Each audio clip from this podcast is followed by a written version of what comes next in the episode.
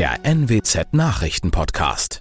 Moin zum Nachrichtenpodcast der NWZ. Mein Name ist Lena Ruschka. Schön, dass Sie einschalten.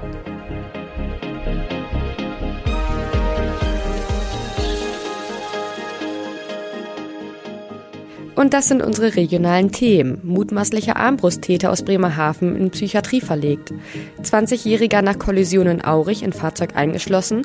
Und Suche nach Schweinebesitzer in Nordenham. Nach dem Armbrustangriff an einer Bremerhavener Schule wird der Tatverdächtige in einer Psychiatrie auf seine Schuldfähigkeit untersucht. Der 21-Jährige soll vor drei Wochen das Lloyd-Gymnasium betreten und mit einer Armbrust auf mehrere Menschen geschossen haben. Dabei wurde eine Mitarbeiterin der Schule schwer verletzt. Mittlerweile ist sie jedoch wieder außer Lebensgefahr. Dem Täter wird versuchter Mord vorgeworfen. Wie Oberstaatsanwaltschaft Oliver Kostin mitteilt, macht der junge Mann weiterhin von seinem Schweigerecht Gebrauch.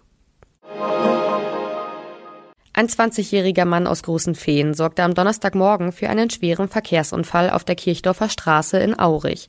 Der junge Mann aus Großen Feen touchierte den VW Turan eines 55-jährigen Mannes aus Ilo. Wie die Polizei und die Feuerwehr berichten, war der Fähntier aus bisher ungeklärter Ursache in die Gegenverkehr geraten. Nachdem er den Turan touchiert hatte, kam der Wagen des jungen Mannes von der Straße ab und im angrenzenden Graben zum Stehen. Dabei verzog sich die Fahrzeugkarosse so, dass der Fähntier in seinem Fahrzeug eingeschlossen wurde und sich schwer verletzte. Gemeinsam mit dem Rettungsdienst konnte die Feuerwehr den Verunfallten durch den geschaffenen Zugang schonend aus seinem Fahrzeug befreien.